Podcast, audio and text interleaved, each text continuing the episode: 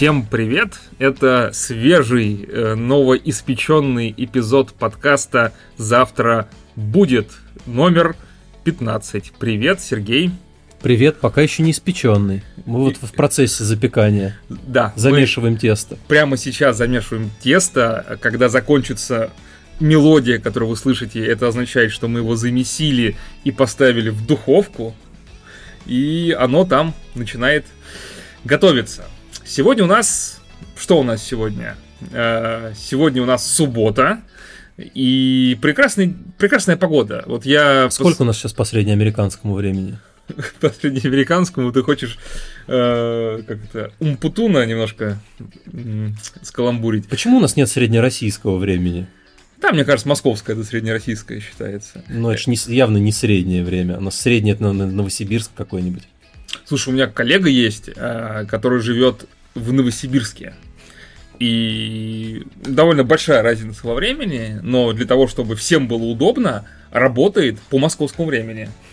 Это означает, что э, рабочий день заканчивается в 10 часов вечера. Но это же не всем удобно. Это москвичам да, удобно. Да, да, да, Ну, и то есть, э, в принципе, есть договоренность, что люди, разбросанные по России, работают по одному времени, по московскому.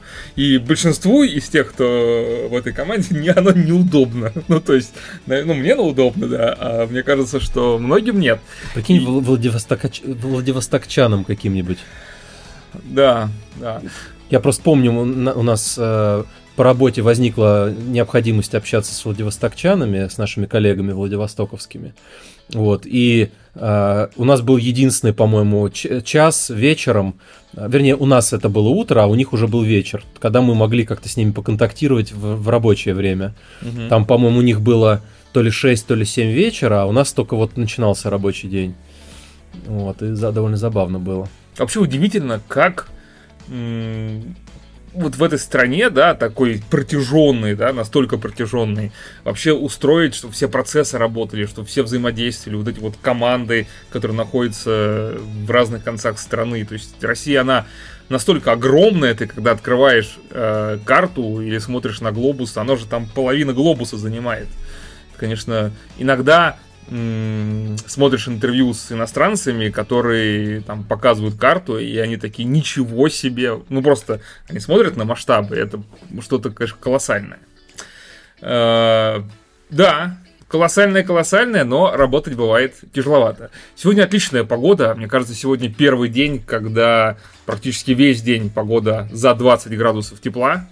Э, мы сидим с открытым балконом, в футболках, в майках, нам тепло, э, хотя при этом все предыдущие ночи я, например, обогреватель ставил, потому что ночью холодно, до трех снижалось и так далее. Прям под утро просыпаешься прохладно, а сегодня удивительно тепло. У нас тоже, кстати, не знаю, как у вас, у нас прям дубильник в квартире. Да. Иногда бывает, выходишь на улицу погреться, хотя да. на улице тоже не особо тепло, но как тут, как всегда, Там лучи солнечные. Как всегда совпало отключение отопления с резким похолоданием. То есть, видимо, все-таки отапливается еще и улица.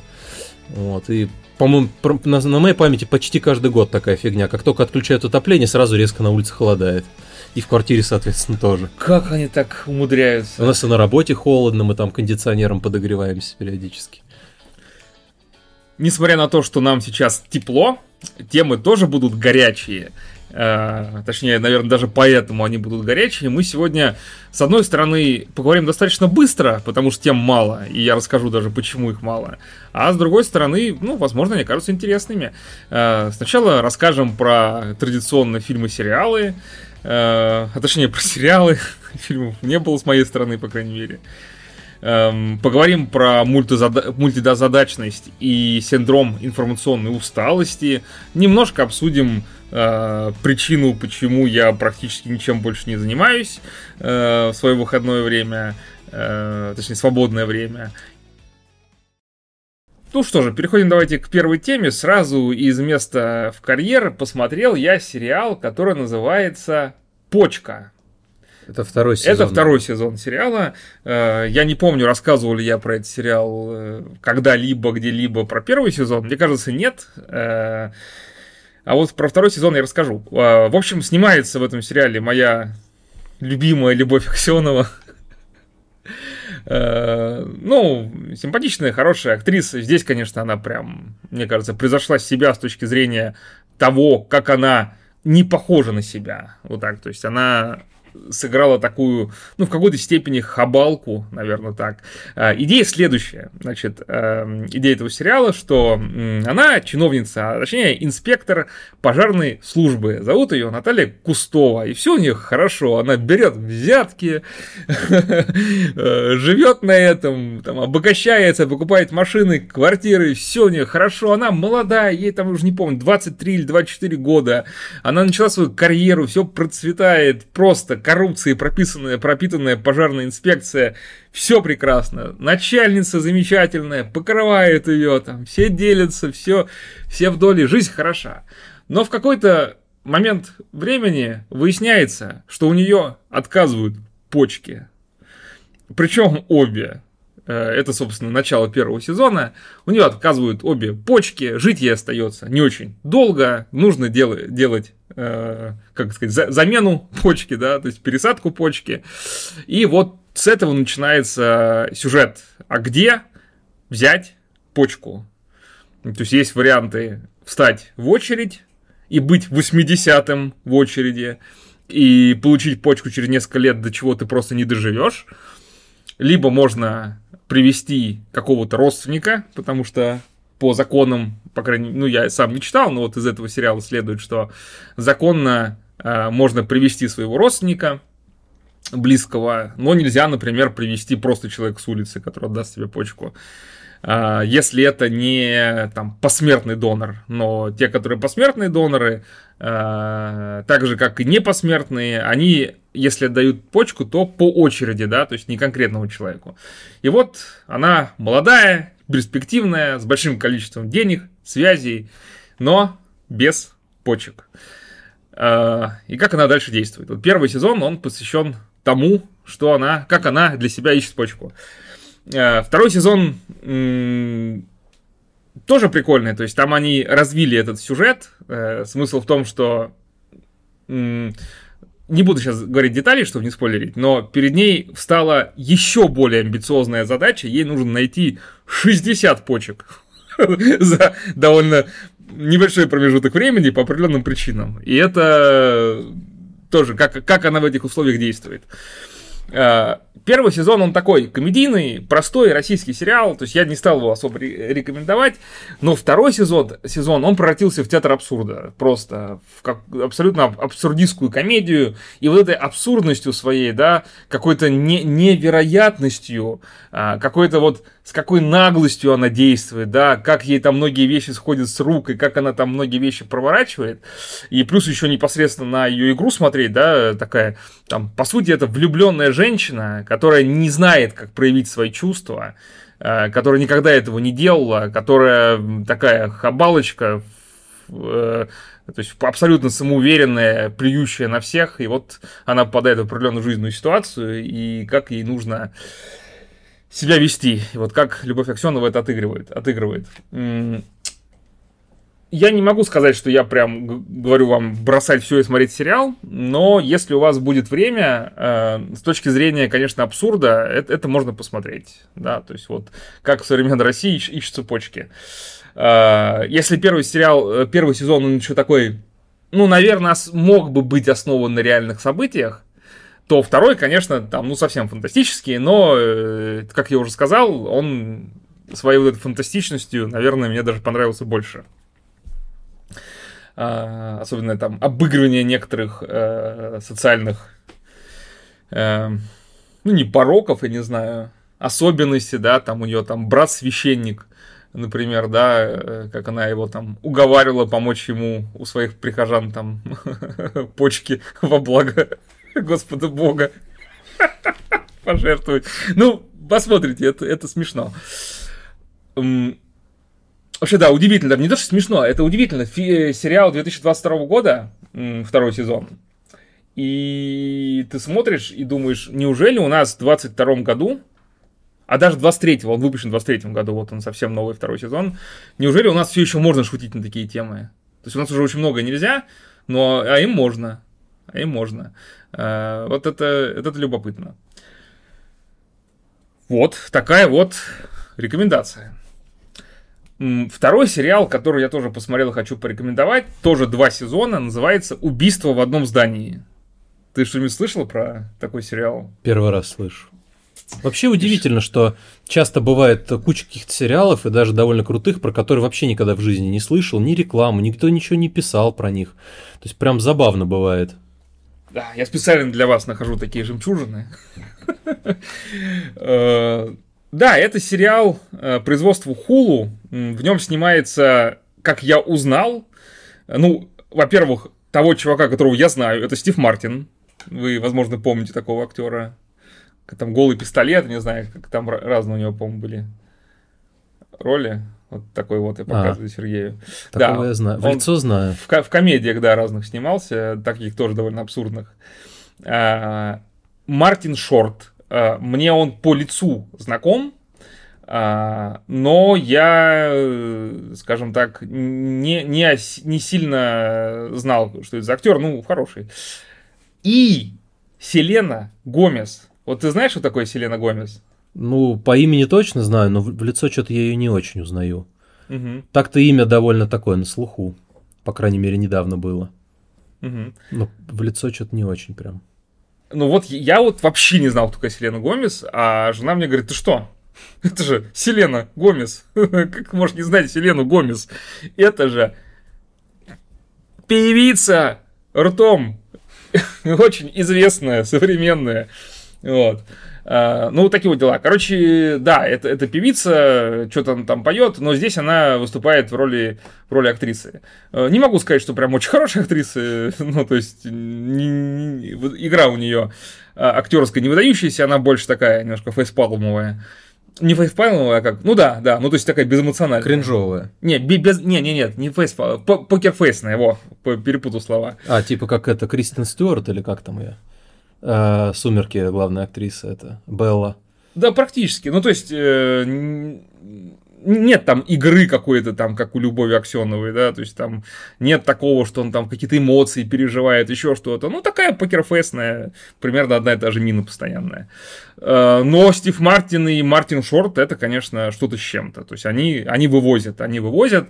Э, в чё, о чем сериал? Сериал, кстати, новый, премьера фильма, премьера в мире, точнее, 31 а, августа 2021 года. С тех пор уже два сезона вышло. Сейчас снимается третий сезон, но два сезона законченных, собственно, можно смотреть. Трое жителей высотного дома на Манхэттене обожают криминальные рассказы и неожиданно оказываются втянуты в расследование убийства, произошедшего прямо у них под носом. То есть идея в чем? Они все трое живут в одном доме, а, на Манхэттене. Ну, то есть многоэтажный дом, как они там, кондоминиум или как они называют. Ну, короче, многоэтажный дом, многоквартирный. И в какой-то момент времени парень э, в одной из квартир совершает типа самоубийство. А что их троих объединяет, вот этого э, персонажа, которые до этого были незнакомы, они просто соседи, Стив Мартин, Мартин Шорт и Селена Гомес. Они просто были соседи, живущие на разных этажах, максимум за которые здоровались в лифте. Но в какой-то момент времени, когда возникает убийство, они встречаются где-то там э, на первом этаже, где-то там они сидят, едят, и неожиданно понимают, что у них есть одна черта, которая их объединяет. Все они любят подкасты. Причем совершенно специфичные подкасты, такие криминальные, где там расследование убийств, еще что-то. В США этот жанр, насколько я понимаю, распространен. Да, у нас, конечно, в меньшей степени. А, и вот на, на этом общем интересе они решают, что а чем они хуже, вот чем они хуже подкастеров, которые расследуют убийство. Может быть, они троем объединятся и тоже порасследуют это якобы самоубийство, которое произошло у них в доме.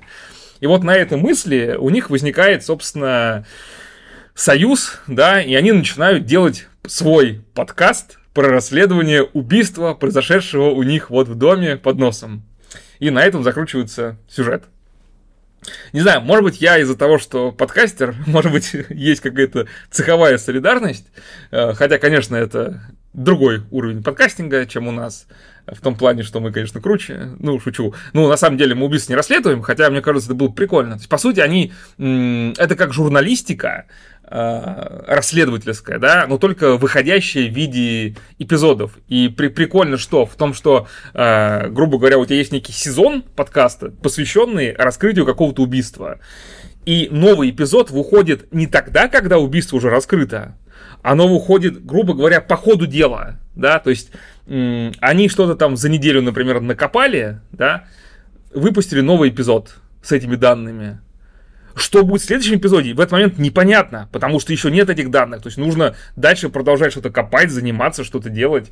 Вот это, это, это прикольно. Ну и вот они расследуют э, убийство, потом во втором сезоне там тоже сюжет еще, еще, как это обычно бывает, более закрученный. Эм, там в конце оказываются там какие-то вещи, типа вау, вот это да. Э, он довольно легкий. Он мне немножко напомнил э, по манере своей такой легкости Шицкрик. Э, не знаю, видели, не видели сериал тоже про американскую семью, которые были богатыми, потом они обанкротились и переехали э, в какую-то деревню американскую, да, какой-то маленький городок под названием Шицкрик. Э, Э, где, собственно, стали, стали жить. Вот. Ну вот, смысл в том, что в чем-то, наверное, чуть-чуть мне показалось похожим, хотя, конечно, совсем о другом. Он не будет мозгодробительным, он не будет там срывающим покровы. Интересный, легкий сериал на несколько вечеров. Вот так. Но с отличной игрой актеров, с интересным сюжетом, детектив, комедия, криминал, с, э, про подкастеров, по сути. Э, тем более, я думаю, что Хулу ерунду не будет снимать. Она снимает Хулу. Хулу, да. Ну, кстати, в догонку немного скажу, что я посмотрел фильм, про который ты в, прошлое, э, в прошлом выпуске рассказывал. Ну, он мне в целом тоже понравился. Скажи, какой? А, про время который это про который я подхертил, что он называется About Time, а наши переводчики, а точнее маркетологи, его перевели как бойфренд из будущего. Хоть там был, он там был, действительно, парень, который из будущего мог перемещаться. Ну, ну почему его так назвали? Мне не нравится это. Вот. Э, и он на меня, конечно, ну, он мне в целом понравился, но такого прям большого сильного впечатления на меня не произвел. Просто хороший фильм, э, который в целом приятно посмотреть, особенно если сильно не задумываться над сюжетом, потому что э, чувствуется, что авторы не докрутили все-таки, то есть можно было это более круто завернуть все, там, потому что всякие игры со временем, с перемещением во времени, там, и изменением будущей истории и все такое. Вот, то есть тут немножко все-таки недокручено. Вот. Э, хотел еще посмотреть э, вот этот э, с, американский вот этот ремейк фильма 15 года, который там сосед. Мой ужасный да, сосед, который... Мой ужасный сосед. Но что-то до него, до него как-то не добрался. И еще я посмотрел... Man Who Called, э, как его... Да, был. Короче, человек, которого, которого звали Отто во, да. в оригинале. Вот, еще посмотрел, э, добрался наконец до фильма «Паразиты», который корейский. Вот. Э, ну, я, я, честно говоря, себе немножко его по-другому представлял, и в целом довольно, довольно интересная история, э, довольно прикольно. Ты их про буквальных паразитов представлял, типа там, как выводят, там, чистят кишечник, там, выводят паразитов? Нет, я, честно говоря, вообще вот по трейлерам и по каким-то там кратким данным об этом фильме, там и по всяким постерам и всему, я вообще не понимал, почему паразиты. То есть я вроде трейлер смотришь, причем тут паразиты, то есть, ну, mm-hmm. что-то просто какие-то люди, что-то происходит. Понял. Вот, но когда, да, когда посмотрел фильм, отчасти понял, хотя и не уверен, что прям это, что, что это прям можно было бы назвать именно паразитами, вот, но довольно забавная история. Вот, и мне тут подкинули некоторые идеи, что там на самом деле... Хотя не, наверное, это уже может быть спойлером некоторым, поэтому не буду говорить, что там на самом деле. А, но в целом, а, я, честно, я, честно говоря, по всяким там наградам и по хайпу большего от него ожидал. Вот. Но тоже такой довольно хороший фильм, и даже как-то у меня не было проблем с тем, что это корейский фильм. То есть, ну, вполне, вполне по-европейски снят, и вполне, как там у меня один мой приятель э, говорил, что типа вот он поезд в Пусан, по-моему, смотрел и говорил, что тяжело воспри... смотреть фильм, потому что ты не воспринимаешь азиатов как людей. Вот, то есть у меня тут... тут... Как же это по-российски звучит? По-российски? Нет. Вот, и у меня, у меня с этим не было проблем, то есть, ну, актеры, типа, не, не знаю, конечно, наверное, надо несколько фильмов с этими актерами посмотреть, но у меня не было каких-то проблем с их игрой, то есть они вполне нормально, адекватно играли, нигде не переигрывали, вот, и в принципе, у меня отношение к ним несколько менялось там по ходу фильма. Ну, в общем... По мне переигрывают корейцы, не знаю, я не привык к такому. Ну, у меня не было ощущения от того, что они переигрывают по сравнению с, э, с, с Элли в сериале э, «Одни из нас». Вот, э, не этой Беллы Рамзи. Тут, тут, тут у меня не было такого ощущения, то есть мне ничего не резало, там, ни взгляд, ни слух. Она тебе просто не понравилась внешне. Ну, может быть.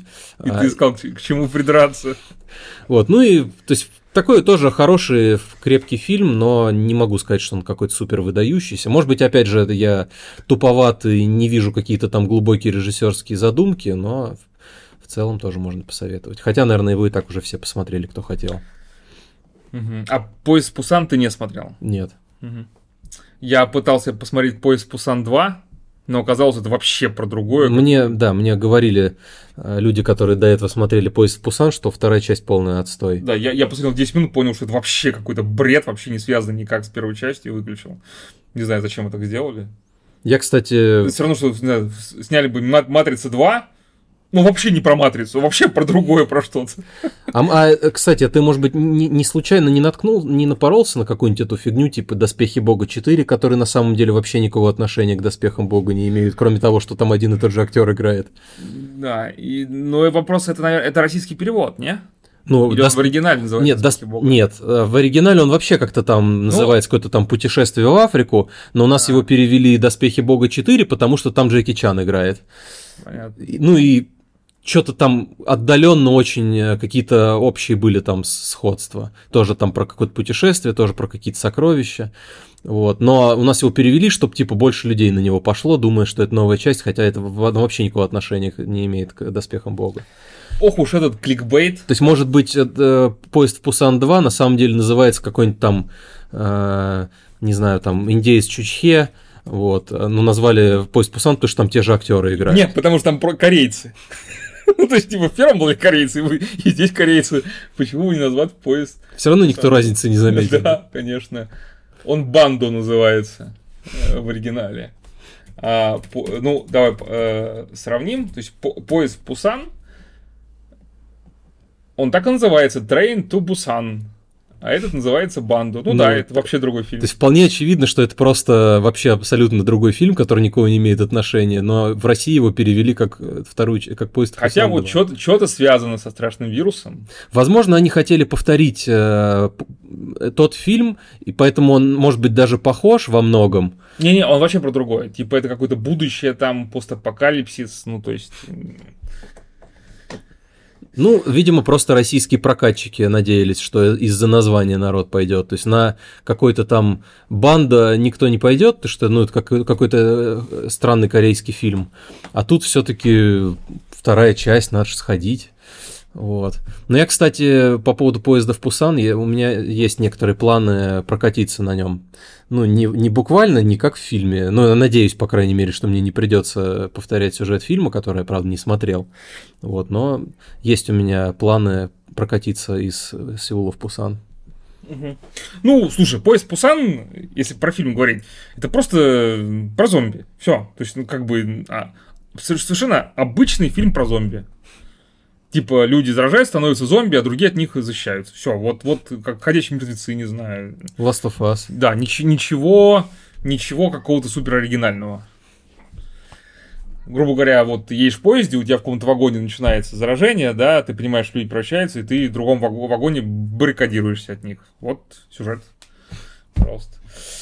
А, но, как это, если вы хотите, опять же, погрузиться в азиатскую культуру, я в прошлый раз а, рекомендовал э, сериал «Начало» китайский. Вот это, опять же, не потому что выдающийся, а потому что интересно посмотреть на китайский сериал, который не который, скорее всего, и снимался для внешнего рынка, кстати. И вот я, кстати, подумал, что и «Паразиты», кстати, чем он тебе показался таким более-менее европейским, скорее всего, потому что он снимался для, для внешнего мира. Я думаю, что они, когда его снимали, они уже понимали, что он будет участвовать в международных каких-нибудь конкурсах, то есть, возможно, было там что-то уже на момент съемки, что нужно его немножко адаптировать под э, под западный мир. Ну и прокат у него мировой был. Да. Навер- наверняка там и в Китае, и в Корее, и в Японии, еще где-то выходит куча каких-то местных фильмов, про которые никто никогда не слышал, кроме Кореи. Как у нас там какой-нибудь выходит там тот же Чебурашка, я не думаю, что во всем мире про него говорят, и кто-то вообще его слышал или где-то его прокатывали, кроме России. Вот, то есть наверняка у них есть какой-то свой рынок, и, возможно, там есть какие-то крутые, ну, вернее, невозможно, а наверняка там есть и какие-то крутые фильмы, и которые было бы там и круто посмотреть, и которые действительно бы познакомили с э, азиатской культурой. Вот, в отличие от тех, которые европеизированы, такие более, которые мировой прокат и мировую известность имеют. Да, вот я нагуглил, что в Китае происходит. Происход... Ну, сейчас, видишь, опять же, из-за пандемии, конечно, сложно сравнивать, сильно все подпросело. А, вот, например, инвестиции в кинобизнес тоже обвалились в разы, из-за закрытия границ остановились э, копродукции с другими странами, видимо, кооперации какие-то. Ну, это когда вот. там, типа, производство фильм, там какая-нибудь Чехия, Россия, Германия, например. То есть бывают часто такие международные какие-то фильмы. По состоянию на 20 октября 2022 года в Китае вышло всего 263 фильма по сравнению с 542 лентами в 2021. Но опять же, тут не очень понятно, сколько из них было снято, а сколько... А сколько просто вышло, да, не, сним... а, без, не снимая? А сколько вышло в прокат, в смысле, не, не местных? Mm. Или тут, конечно, а возможно, тут речь идет именно про тех. Ну, короче, это надо отдельно ну, ну, явно даже меньше половины, скорее всего, в мировой какой-то прокат попало. То есть, скорее Я всего, думаю, там... единицы. Я думаю, там из 273 хорошо, если там, не знаю, 50 э, где-то за пределами а в России показывали. 0. Ты видел хоть раз э, в России китайский фильм в кино?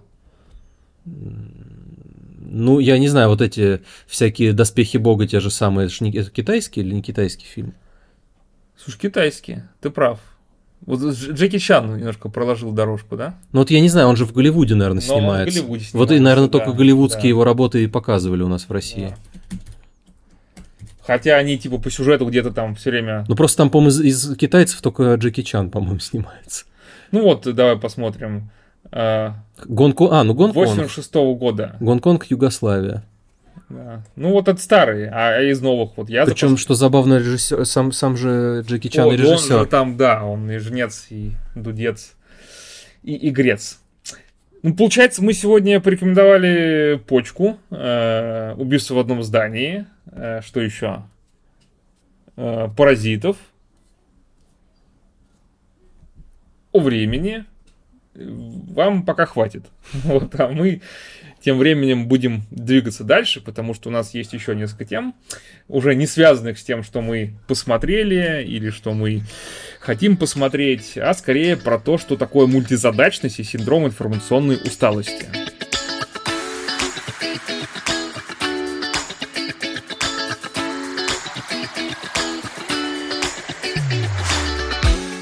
Причем ну, сама мультизадачность, понятно, что это такое, да? Тут я, наверное, какую-то свою историю расскажу.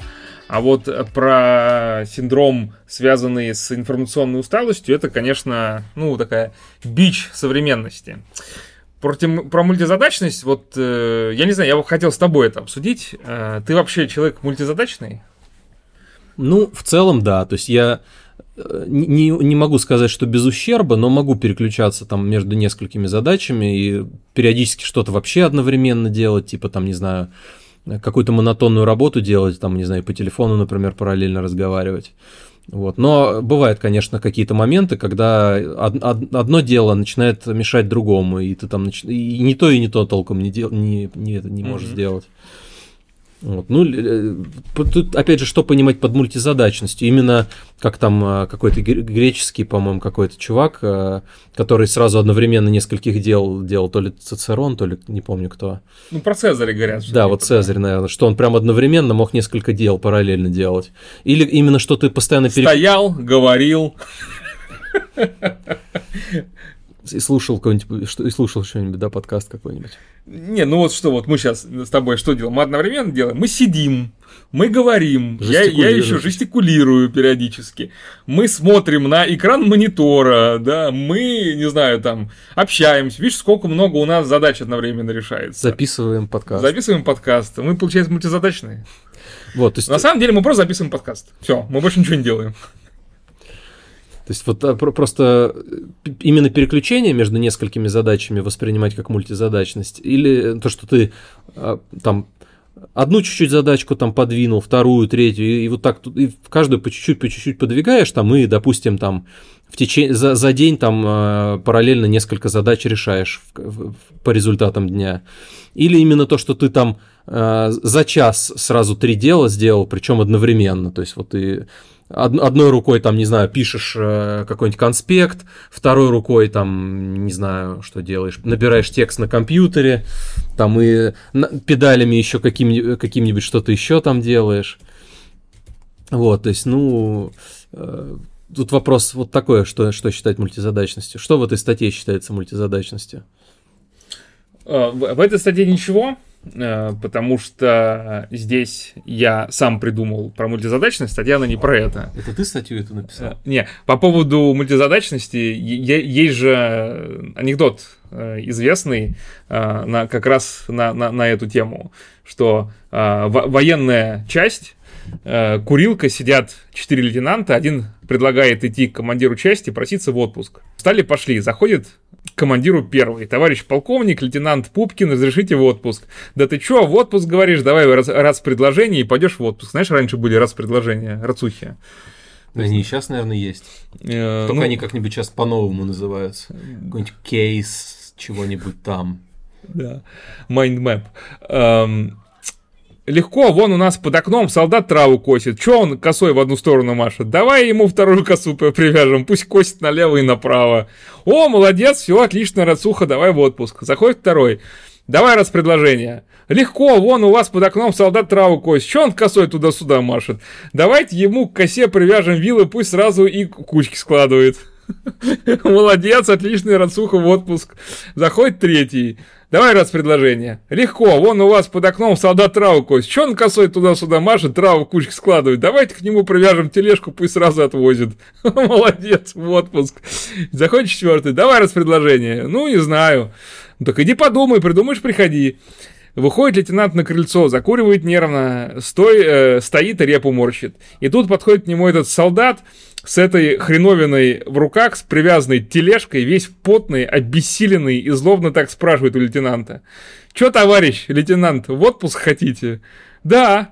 «И раз предложение не можете придумать?» «Да». «Фару мне на лоб, блять, фару, чтобы ночью косил». Вот, примерно, примерно, мне кажется, Э, все, многие раз предложения и так как мультизадачность, она вот именно такая, что в конце концов все это приводит к ущербу. Все это приводит к ущербу. Потому что, как мне кажется, а, механические вещи можно делать вместе, особенно те, к которым ты э, привык, да, и которые вытесняются на подсознательный уровень, ну, типа вождение автомобиля, да. Самый классический пример, ты одновременно э, ведешь автомобиль и можешь там, знаю, разговаривать с кем-то, думать о чем-то, э, слушать подкасты и понимать, что там говорят. Вот. Я просто помню, когда я только автомобиль купил, э, я не мог, например, ехать и рулить и слушать музыку. Потому что, ну как, мне нужно внимание на дорогу полное. Какая, как, что тут, с кем еще и разговаривать с кем-то, это вообще беда. Э, я там ездил один сначала, старался, потому что, чтобы никто не отвлекал. А сейчас, ну, ты едешь, одновременно делаешь кучу каких дел, ну, по крайней мере, в голове. Я не имею в виду, что там где-то там в телефоне копаешь, там что-то слушаешь, о чем-то думаешь, смотришь на навигатор, там еще что-то делаешь. А потом, хоп, приехал. И, возможно, э, даже не вспомнишь весь свой путь, ну, потому что он настолько был на, на подсознательном уровне.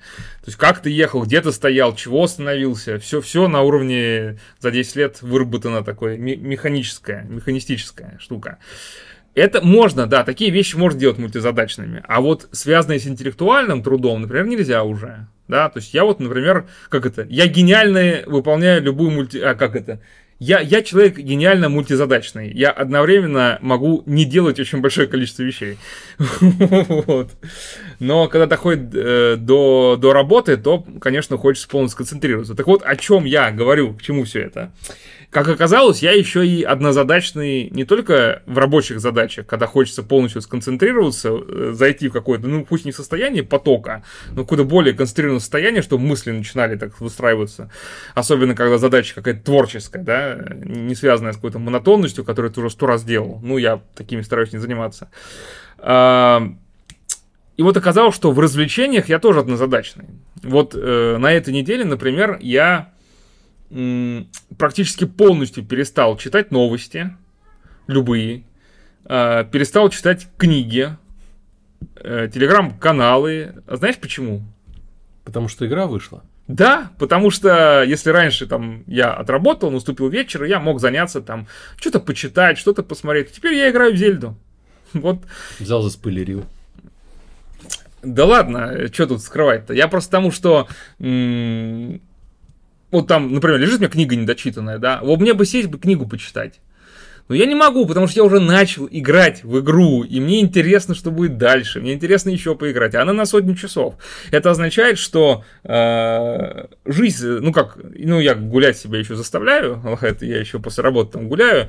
Ты типа... выходишь на улицу, садишься на лавочку, играешь в зелье. Не, я, ну у меня ритуалы есть, э, связанные с тем, что я там жену с работы встречаю, э, и как раз у меня это время посвящено тому, чтобы погулять, с ней пообщаться, вот это вот все. То есть все это прям вот гарантированно каждый день. Но когда я прихожу домой после этого, да, мне уже не хочется играть, э, точнее, читать книгу, там, посидеть что-то, попрограммировать, еще что-то поделать. Вот она игра, пожалуйста, сиди, играй. Сиди, играй. А, и вот здесь я оказался однозадачный. То есть я не могу одновременно сегодня книжку почитать, завтра сериальчик посмотреть, послезавтра в игру поиграть. Потому что вот я люблю законченность. То есть я люблю начинать и заканчивать. Я люблю начать книгу и закончить книгу. Люблю начать, ну, ну если она интересная. Люблю начать, не знаю, там, сериал и закончить сериал. А, люблю начать игру и закончить игру. А мешать это как-то сложновато. Не знаю почему. У тебя получается? Ну, бывает, что я ну не то чтобы прям совсем параллельно, но бывает, когда, например, какая-нибудь книга не очень хорошо идет, я могу отвлечься какую-нибудь другую почитать, а потом через какое-то время вернуться к этой книге и дочитать. Вот, или... Дочитать, не перечитать заново, прям дочитать. Ну, дочитать. А ты за это время у тебя не будет там расплывания того, что ты уже прочитал? Ну... Это же все из, из памяти краткосрочной же куда-то вытеснится. Зависит от того, через какое время я вернусь. И еще бывает, что даже если я уже не очень хорошо помню, то в процессе я это вспоминаю, что там раньше было. То есть ты дальше продолжаешь читать, и там какие-то отсылки, какие-то там намеки или продолжение каких-то линий, и ты вспоминаешь подспудно и то, что до этого читал, хоть и давно, если возвращаешься. Ну, хотя такое не очень часто бывает. Обычно, если я не дочитываю, то я уже потом вряд ли буду дочитывать. Вот, хотя разные бывают ситуации. Сейчас вот, например, я довольно долго одну книгу читал, как-то она у меня прям вроде интересно, то есть когда возникает такой момент, что делать больше нечего, и ты там читаешь, ну, обстоятельства какие-то складываются, что э, ты доходишь до нее, и оторваться вроде бы не очень легко. То есть вот э, отрываешься только когда уже типа нету больше возможности и времени дальше читать. Но потом э, довольно сложно себя заставить опять к ней вернуться. Вот. И как-то вот долго и тягомотно она у меня шла, шла, шла, где-то там больше половины я прочитал. И в итоге что-то у меня э, где-то какой-то триггер сработал, и захотелось какую-то там одну из книжек старых перечитать. И все, и я вот залип опять уже одну книжку перечитал, вторую перечитал, уже третью там перечитываю. Ну, они там не очень большие, но типа... Но тоже. при этом ты не играешь в игры. Ну, почему? Ты я... занят чтением книг. Ну, я могу и в игру поиграть, опять же, при определенных обстоятельствах. То есть, ну, у меня есть такое э, фоново несколько одновременно идет, это вот как э, каких-то процессов, которые там постепенно продвигаются, там постепенно завершаются. То есть, вот до, до той же Зельды я пока не добрался, потому что я еще другую игру хочу доиграть, и Зельду как бы там, на, на, можно сказать, на сладкое оставляю. Еще у меня есть несколько игр, которые у меня тоже висят на очереди. Вот. Но пока не хочется Зельду, Зельду активно погружаться, хочется вот допройти гольф. Угу. Он какой-то прям довольно бесконечный. Хотя почему бы? Играй в то и в другое. Это же мультизадачно. Ну... Сегодня в это поиграл, завтра в это. Ну, как-то не так много у меня времени на Switch именно есть.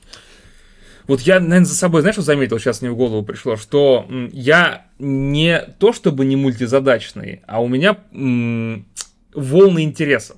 То есть, например, а, один месяц у меня может быть полностью посвященный чтению книг. То есть я больше ничего не делаю. Не смотрю сериалы, фильмы. Ну, очень могу разбавлять изредка. Но в целом, а, грубо говоря, если есть свободное время, я сижу, читаю книги. Потом мне резко в какой-то момент времени это надоедает. И следующий месяц я только смотрю сериалы. Вообще не читаю книг, абсолютно. Целый месяц посвящен тому, что я смотрю разные фильмы, сериалы и так далее. Uh, ну, в большом количестве, да, то есть не так, что там одна, а, один фильм, там, не знаю, за, за месяц, да, вот прям в таком большом количестве. А потом вот выходит игра какая-то новая, это, конечно, совсем редко бывает, но тоже я начинаю играть, и месяц я там да, то есть не, не занимаюсь больше ничем другим. И вот, наверное, в этом заключается моя однозадачность. Э, скорее всего, это какая-то усталость, это какая-то уст- информационная усталость, да, и желание разнообразия. Наверное, в этом дело. То есть я не могу это разнообразие у себя в течение одного дня реализовать, да, я его реализую вот такими кусками большими, ну, грубо говоря, там, не знаю, две недели, три недели, месяц, то есть как, как чего-то нового, потом что-то другое опять. И вот такое чередование. И тут потихонечку как раз э, хочу прийти к теме, связанной с синдромом информационной усталости. Это понятно, что не является какой-то официальной болезнью, но термин, он, он понятный. То есть сейчас э, человек, он живет в таком потоке огромном э, информации, которого никогда не было. Да, раньше там, особенно когда большинство людей жили где-то в деревнях, э, все было очень просто. Иногда к тебе приходили новости из Москвы, да, там, если это Россия, Россия была. Максимум, что ты знал, что происходит у тебя в деревне, может быть, чуть-чуть в соседних. Что, при, ну, иногда до тебя доносилось, что там происходит в Москве. Но ты абсолютно вообще слыхом не слыхивал ни про другие страны, ни про то, что происходит даже в других городах. То есть абсолютно э, минимум информации. Более того, знаешь, как у нас, м- не помню, кто, кто это говорил, э, по-моему, сол- э, я смотрел интервью с солистом э, группы «Оргия праведников». И он как раз рассказывал м, такую интересную мысль, мне понравилось, что у человека, я точно забыл формулировки, у него м, есть несколько областей э, в жизни. Область его э, возможностей личных, да, это одна область. Область его ответственности личной, это вторая область. И область его информированности, да, это о чем он знает. И вот эти три области, и они в каких-то местах пересекаются, и тогда все хорошо. А в каких-то местах они не пересекаются. Ну, то есть там, не знаю, простой пример. Вот он живет в своей деревне, у него это, а, область его ответственности, это его дом, и, возможно, что-то вокруг дома – ну, деревню можно в какой-то степени отнести к области его ответственности. Область его возможностей – это то, что он может сделать, то, что может руками исправить. Область его информированности – это то, о чем он знает, да. И а сейчас область информированности абсолютно раздута. Ну, то есть мы знаем обо всем, что в мире происходит. Uh, у нас область информированности гипертрофированная. Мы абсолютно информированы в каждую секунду, что где происходит. Понятно, определенные перекосы, да, мы там знаем, что происходит в Европе, и вообще ничего не знаем, что происходит в Африке. Например, что, о чем стоит задуматься? Что Африка не живет? Там ничего не происходит? Там ничего нет? Это пятно какое-то черное на, на карте. Расист, расист. Я имею в виду, ну я в смысле, в хорошем. Вот. А, почему мы ничего не знаем, что там происходит?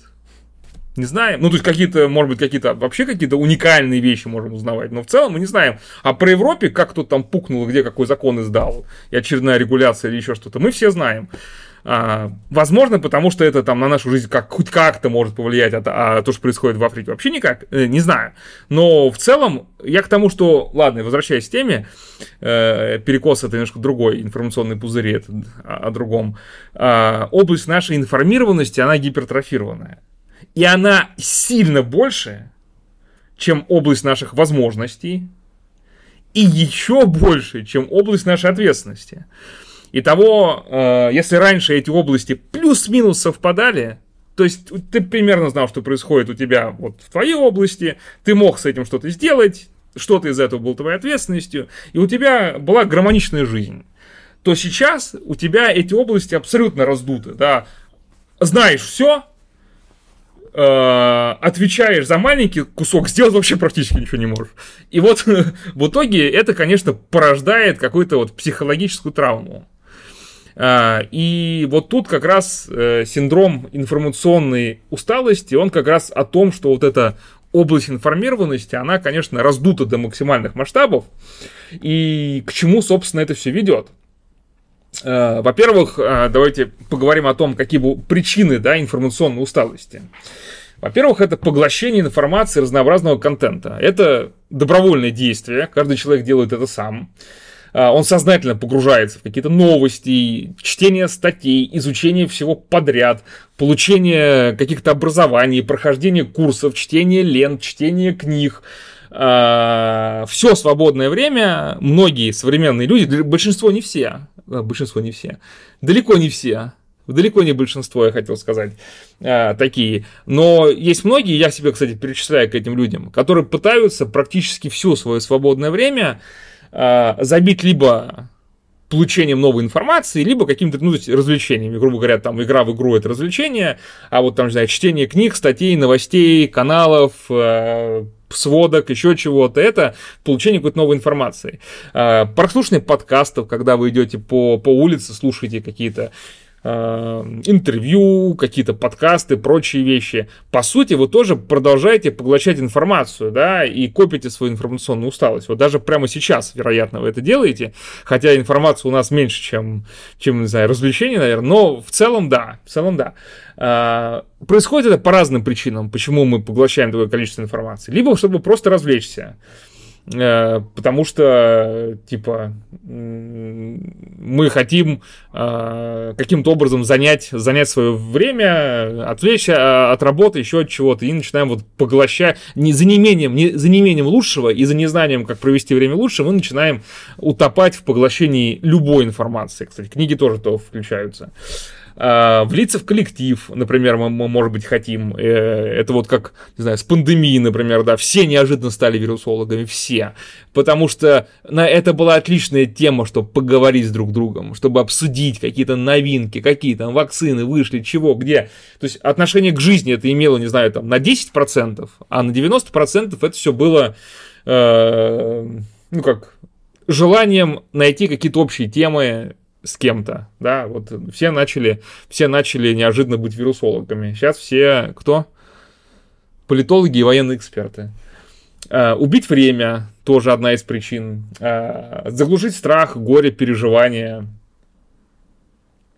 тоже, тоже одна из причин. Вот, кстати, в этой причине мне в статье, кстати, статья на Хабре, э, как раз про, про информационную усталость, мне как раз понравилось, что такая мысль, что а, наше общество не умеет помогать э, проживать горе и переживать страхи. Я по себе это тоже знаю, что как будто бы нас никто не учил, как, как переживать горе и как общаться с теми людьми, которые переживают горе.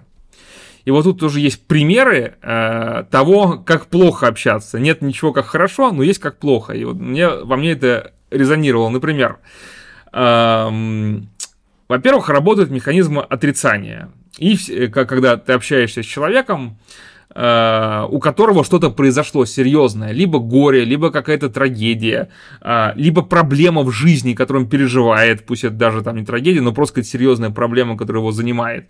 Так вот, как у нас люди общаются? Э, первые, значит, отрицают. Да ты просто слишком все серьезно воспринимаешь. Это один способ э, человеком. То есть, э, вот, вот человек сидит и переживает, ему подходит и говорит, ты слишком серьезно к этому относишься. Помогло ему это? Ну, не уверен. Э, обесценивают, например. Да ладно, бывает, пустяк, все к этому шло, типа, это и так все понятно. Ну, тоже не особо бывает, не, не особо поможет. Осуждение, ты сам виноват. Ну, бывают и такие порицание, типа, мужчины не плачут.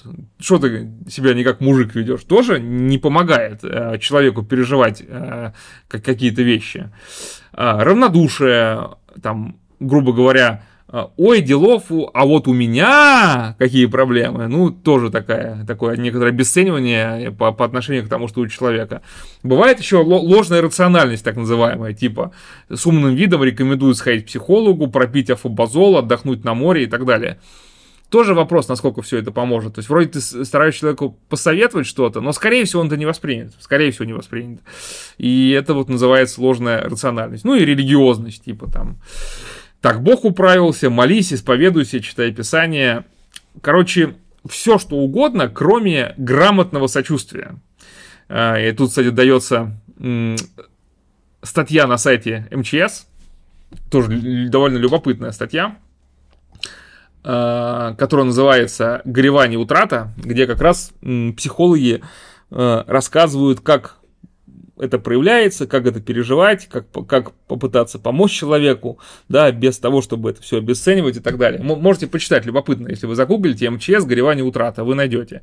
Э, жизнь, конечно, как это, эм, статья находится в интернет-службе экстренной психологической помощи МЧС, и угадай, из каких... Вот, вот есть, Сергей, статья. Она находится э, на портале МЧС в разделе «Экстренная психологическая помощь». И эта статья начинается с фразы «Наша жизнь – череда потерь и лишений». Россия для грустных. Да, ну то есть ты заходишь, тебе плохо, и тебе сразу наша жизнь, череда потерь и лишений, все плохо. Но на самом деле это чья-то цитата, а дальше довольно большая интересная статья про всякие периоды в жизни людей. Ну ладно, это мы уже немножко углубились. Так вот, возвращаясь к информационной усталости. Это то, что мы сейчас обсуждали про переживание, страх, утрата. Это одна из причин, почему люди могут а, влиться вот в это вот поглощение постоянной информации. Что характерно для информационной усталости? Снижение аналитических способностей, непрерывная тяга к поиску новой информации, тревога, бессонница, снижение способности принимать решения. И вот более подробно, что, во-первых, к 23 году вот этот список того, что является э, как это правильно сказать, симптомами да, информационной усталости, э, во-первых, это расстройство внимания, кратковременное э, расстройство памяти. Это первые признаки э, передозировки информации. Человек начинает отвлекаться, не способен долго выполнять одну и ту же работу, без того, чтобы не пролистать ленту новостей. Смотрю на Сергея, который листает ленту новостей. Э, не открыть какой-нибудь сайт, э, ему кажется, что он хронически все упускает. Э, память также начинает подводить, из головы вылетают рабочие задачи, домашние дела, просьбы знакомых, близких, какие-то важные цифры и события. И это не от того, что у человека происходит какое-то ограниченное органическое расстройство, а, грубо говоря, от того, что его память переполнена информационным мусором, а задача написать тест для проверки аутентификации не находит себе места между переживаниями за положение дел на московской бирже, техническими характеристиками Тесла, историей сахара, э, какими-то военными действиями, итогами правления Александра II и, и так далее. То есть целый э, винегрет из информации, которую он постоянно получает, которая, в общем-то, пере, перегружает, перегружает его, его мозг, э, который начинает э, беспокойно слыняться от одной информации к другой, из-за чего страдают его когнитивные способности, расстройство внимания, кратковременное расстройство памяти. Смена настроения – это тоже тревожный звоночек. Формируется зависимость от, от источников информации, что в какой-то момент человек буквально не может существовать без звука в наушниках или гаджета с контентом пользователь уже не, не просто скроллит ленты, он начинает сопоставлять источники, сравнивать мнения, искать дополнительные факты, причем это касается как обучения, и это по большей части хорошо, так и информации и фастфудного контента, а это уже плохо. А, такая зависимость не только деформирует мизинец ведущей руки, а, что это значит, интересно, но и приводит к сокращению социальных отношений или, в более редких случаях, деформации общения. Э, тревожность, панические атаки, ну, кстати, про то, что люди начинают, получая информацию, особенно новостную, переживать о том, что его самолет рухнет, мои родные погибнут от ковида, этот тромбофлебит приведет к ампутации, э, как у кого-то, у кого, про кого мы прочитали. Если уж у такой звезды беда, меня не спасут, и, и прочие вещи. Э, с одной стороны, вот я читаю, мне кажется, ну логично же все, да, так и будет. А с другой стороны, думаешь, блин, ну это же очередные причины панических атак и тревоги, да, что, в общем-то, довольно неприятные вещи. Э, вспоминаю, что у меня в прошлом году у жены была паническая атака. Это, это, очень, это очень неприятная такая вещь, которая и физиологически проявляется тоже практически неотличимо с каким-то, не знаю, приступом физиологическим. Э, трудности при принятии решений, всякие физиологические нарушения. Вот. Как бороться с этим? Самое, наверное, важное из этой статьи, из чего я, собственно, и для себя что-то почерпнул. Во-первых, работайте по графику. Работа сама по себе э, какая-то колоссальная интеллектуальная э, и эмоциональная нагрузка. Сама по себе. Э, она сочетает в себе выполнение задач, ответственность, применение профессиональных компетенций и общение с разнообразными коллегами и руководством. И это та сфера, которая сложнее всего разгрузить, потому что есть какие-то требования, нормы, есть ответственность и куча всего, что идет не по плану. Если вы работаете из дома, что, кстати, мой случай, то, ко всему прочему, добавляется вопрос взаимодействия с семьей и высокие требования к личной дисциплине. Фактически приходится быть строгим к самому себе. Чтобы не сгорать на работе и не уходить от нее в гаджеты с гигабайтами контента, старайтесь планировать рабочий день и следовать графику, включая перерывы на отдых и еду. Если позволяют условия отношений с работодателем, выстраивайте график, исходя из вашего профиля сна активности, чтобы не насиловать организм. Если нет, увеличьте время на отдых и прогулки до начала и после э, рабочего дня. Налаживайте сон. Да, типичная ситуация. Зашел погоду на завтра посмотреть, а в 4 часа утра гуглю, что такое батрахомиомахия. Здесь понятно, здесь понятно. Нужно, конечно, все, все гаджеты от себя убирать, потому что гаджеты, особенно перед сном, планшеты, телефоны, даже телевизор, конечно, очень сильно влияют и на выработку мелатонина, и на возбуждение отдельных областей мозга, что, конечно, и на сон, и сон будет поверхностный, еще и поздно, и поздно ляжете. Я, конечно, делал эксперимент по налаживанию сна, надо будет к нему возвратиться, потому что тогда было прям кайфово. А, физическая активность, понятно, 8 тысяч шагов, физкультура, зарядка и прочие вещи. Цифровой детокс. Представляете? Э, советовать просто продержаться сложно, э, потому что в наших гаджетах э, теперь не только 100-500 способов прокрастинации, но и работа, информация, общение с близкими, безопасность. Однако какие-то элементы детокса применять необходимо. Отключать на время приложения, ставить контроль используемых ресурсов и времени самому себе, не брать смартфон в руки в кафе, на даче, на пикнике, на свидании и так далее. Например, э, автор статьи для себя нашел выход. Чтобы не соблазняться фотографировать цветочки и при этом зависать в лентах на ходу, берет с собой старую зеркалку.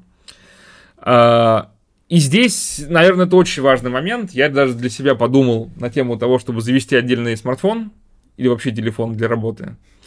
То есть, грубо говоря... Кнопочный. Да, на, на время 8 рабочих часов мой телефон должен быть, не знаю, в сейфе заперт, грубо говоря.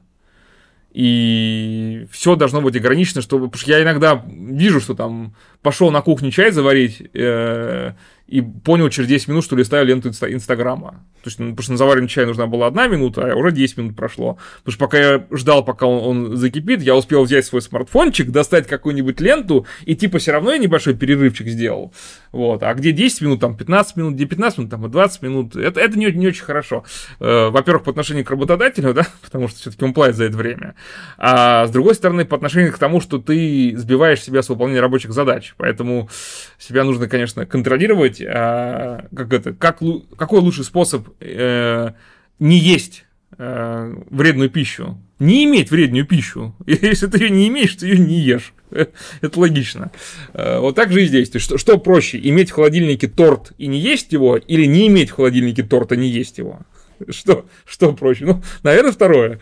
Так же и здесь. Э, надо каким-то образом ограничить. Э, да, потому что вот, например, в Телеграме пришло сообщение по работе. Открываешь, хоп, все, ты уже внутри.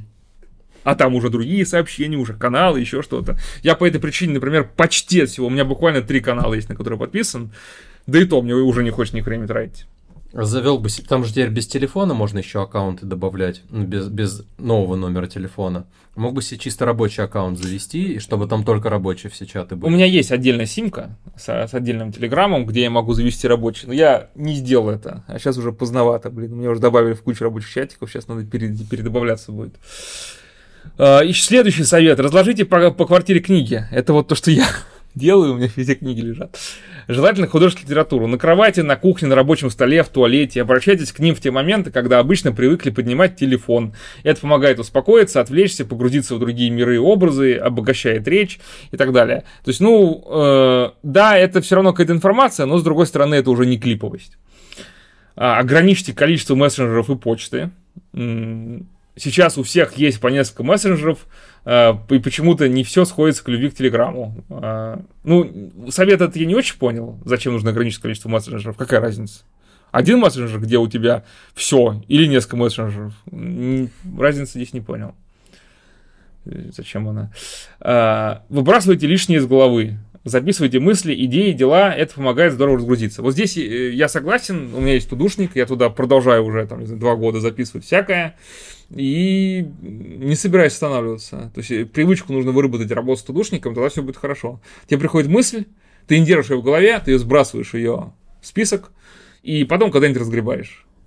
Э, обязательно нужно выделять там, раз в неделю какое-то время, там полчасика, чтобы разгрести свой список входящих в тудушнике, понять, что из этого было важно, что не важно, что за мысли, что когда надо сделать но не, не держать, не гонять в голове какие-то вещи, типа вот я сейчас вспомнил, и дай бог я это забуду или еще что-то, сбросил, забыл, потом вернешься к этому. Это, это, это важно. Uh, ну и почему вам это ценно и важно прямо сейчас, это такой вопрос, да, на который нужно отвечать, когда вы что-то делаете. Там берете, опять же, ленту какую-нибудь новостей или социальной сети, задайте себе вопрос, а почему вам это важно сейчас делать? Может, есть что-то поважнее? Зельда, например. Например, да. Ладно, вот такая статья про информационную усталость. То есть, э, Я и... думаю, мы, наверное, добавим в описание ссылочку. Да. Потому и... что там еще много чего не озвучено. Там, там последнее осталось. Истории какие-то интересные. Да, и несколько историй, э, небольшой раздел про фармакологию, то есть какие есть вещества, э, чтобы немножко с этим бороться. Но я не стал это читать. Кислота какая-нибудь. Почитайте, если будет интересно. Эм, ты каком, в каком-то виде чувствуешь информационную усталость? Или у тебя есть механизмы, и тебя это вообще не перегружает никак, никаких проблем не, не испытываешь? Ну, периодически бывает. Особенно, когда какой-то хайп начинается, там э, вот, вот эти всякие новости на, на, на лентаче с, с бесконечно несущимся на препятствие грузовиком, который никак не, это, не врезается. То есть зацикленный ролик, когда там постоянно с разных ракурсов показывают грузовик, который несется на, на, на столб, и он никогда до него не доедет. Вот. Периодически бывает что-то такое, когда со всех сторон какая-то новость, и она, она все никак не разрешится, не, не завершится этот процесс, и все время новые, новые, новые новости какие-то вкидывают на эту тему. Там то-то, это-то произошло, это случилось, и все вот в какую-то одну копилку кидается, и она никак не заполнится, там не разобьется или не переполнится, и через края не польется. Вот в такие моменты бывает, что уже задолбало, э, или когда одно и то же в воду вступит тол- тол- толкут некоторые блогеры. То есть одно время бывает интересно смотреть, и вроде бы они грамотно там и правильные какие-то мысли выдвигают, но когда они пережевывают все одно и то же по 10 раз, как там у Гоблина есть фраза там трижды переваренный кал, или как там, это какая-то такая фраза есть, вот, уже начинает раздражать, и уже начинаешь такие ролики пропускать, понимая уже по заголовку, о чем там опять будет, и уже можешь наизусть пересказать все тезисы, которые там будут произнесены. То есть вот в такие моменты, да, ощущаешь какую-то усталость, что уже это надоело, хочется уже что-то там какие-то новые какие-то новости, чтобы что-то менялось, а не... не Слушай, ну есть блогеры, типа Катса, например, у которых просто задача каждый день выпускать ролик. Ну, просто у него задача такая, ему нужно каждый день. А не о чем ему говорить каждый день, не о чем. То есть у него был изначально большой э, набор всяких там исторических задач, еще что-то, какой-то бэклог. Э, было интересно там про развал Советского Союза, еще что-то. А сейчас, ну все, уже, уже, ну все, уже нечего сказать. Одно и то же. Одно и то же. А ну, задача стоит каждый день выпускать. Я помню тогда его э, несколько месяцев не смотрел, когда в Беларуси события там всякие происходили с этими, с протестами тоже, ну, сначала вроде интересно, а потом, ну, он несколько месяцев просто одно и то же, там, с разных сторон, разными словами, но все одно и то же, одни и те же тезисы постоянно повторяются. Я тоже его тогда перестал смотреть. Ну, почему? У него же периодически выходят какие-то от, отстраненные темы, там, про Вторую мировую вот он цикл выкладывает, довольно интересно смотреть. Вот я и говорю, да, вот это еще можно, а вот эти его ежедневные, ну, да, одно и то же. Одно и то же, абсолютно. Не только он один. Многие, кто... Просто есть такой принцип в создании контента, это, это постоянство и периодичность, что к тебе должны привыкнуть. И вот э, у некоторых почему-то это превалирует над качеством. Да, то есть они готовы выпускать каждый день, не, не самое лучшее, но при этом, чтобы была периодичность. Самое главное. Э, ну, блин, ну вот как мы, ну недельку потерпи, ну, может, что-то накопится, какие-то мысли, еще что-то. Что каждый день гонять одно и то же, пустое порожнее? Ну, видишь, тут просто нужно какой-то найти баланс, чтобы ты выпускал регулярно, но при этом не успевал надоедать. То есть, то, что у меня вот такой эффект какой-то уже усталости и, надоедания. А, еще, а, а если на тебя висят еще контракты с, с рекламодателями? Ну вот тут тоже, да. То есть, ага. и, кстати, вот в последнее время, видимо, из-за того, что монетизации нету от Ютуба, э, прям частенько бывают какие-то такие настолько вот филлерные ролики блогеры выпускают, не обязательно там политические, на разные темы. То есть вот я там еще один канал смотрю Ильи Стреколовского, и он последние, ну, довольно много стал каких-то роликов выкладывать, которые просто смонтированы из старых роликов. То есть вот у него какой-то есть проект, и просто вот целый ролик э, из старых, смонтирован из, из кусков из старых роликов про этот же проект, он просто всю историю этого проекта пересказывает. Но это, наверное, хорошо, если ты от него, ну, за ним не следил там полгода, год, два года, три года. Но если ты регулярно его видео до этого смотрел, ты все это и так знаешь, и все это и так помнишь, то есть ролик абсолютно бесполезный. Еще и какой-нибудь заголовок кликбейтный. То есть вроде бы в заголовке вписано, как будто бы там что-то должно быть интересное, но этого интересного в получасовом ролике там одну-две минуты. Все остальное время просто пересказ всего проекта с самого начала. И вот у нее несколько уже таких роликов было, абсолютно ни о чем, но зато типа рекламу вставил. И вот народ там прям в комментах горит у всех одно место, все там грозятся отписками, э, кучу дизлайков ставят, потому что просто вот люди там э, смотрят там 10 минут и понимают, что они просто даром время теряют, потому что они и так это все уже помнят, все это и так видели. Халтура. Понимаешь, все это он, он бы мог сделать лучше, да, но ну не сделал, значит схалтурил. Как говорится, либо берись и делай, либо, либо не, не, не делай и не берись. Правильно? А то, блин, не, или как это говорится, а, делай хорошо, потому что хреново всегда получится. Само. Само получится, да. Да, эм, мне тут еще в эту тему про информационную усталость, наверное, последнее, что хочется сказать. Я тут на днях посмотрел интервью с Леонидом Волковым, э, объявленный там экстремистом, сатаной, кем там еще иноагентом и прочим вещами. Подсвинком под свинком и прочим. Не про, э, оно там частично политическое, но я сейчас не про это хочу сказать. Э, он рассказал такую вещь, которую я ну, в очередной раз услышал, и мне вот сама идея очень нравится. Не знаю, как это в своей жизни стоит ли или не стоит, и вообще получится ли или нет. Это про шаббат. Дело в том, что он еврей, такой открытый, он э, придерживается всяких правил, там, в том числе, например, я слушал интервью с Равином э, в подкасте Сережа Микрофон, тоже классно, там тоже про шаббат рассказывали. И вот идея шаббата как одного дня в неделе, который выделяется для того, чтобы полностью освободиться и отдохнуть от всего, так сказать, сущего, да, то есть у них, э, у евреев в шаббате же что? Э, типа ты не можешь действовать, не можешь ничего создавать и разрушать, как они говорят. То есть ты не можешь делать действия, направленных на создание и разрушение чего-то.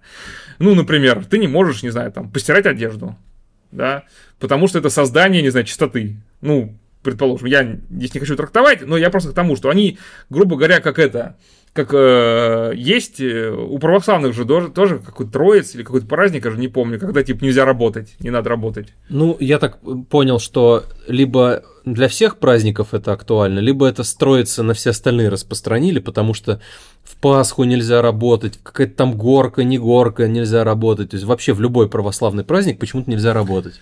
Да, ну вот, не знаю, мне мама э, свой собственный пример приводит, что она когда-то э, в Троицу на огороде э, поливала помидоры, и у нее э, прихватило что-то. Ну, то есть, прям очень было неприятно, типа, вот такое наказание. Я здесь рассматриваю это с другой стороны. Вот э, у евреев э, шаббат, он доведен до такого абсолюта, да, такая система, которая, типа, день, как они говорят, день отдай Богу. Но вот если из этой концепции Бога выкинуть, все равно хорошо получается, да? Как говорится, э, зачем платить сущности? Если какую-то сущность можно какую-то концепцию убрать, а концепция не изменится, то сущность там была не нужна. Так вот, шаббат, он хорош вне зависимости от того, есть в нем Бог, нет в нем Бога. Это день, да, ну суббота в данном случае, да, шаббат и есть суббота, когда ты выделяешь себе и твоя жена, и все твои близкие, потому что вы живете в одном сообществе, предположим, один день, который вы полностью избавляетесь от всего, от работы, от э, стирки, от просмотра телевизора, кстати, даже.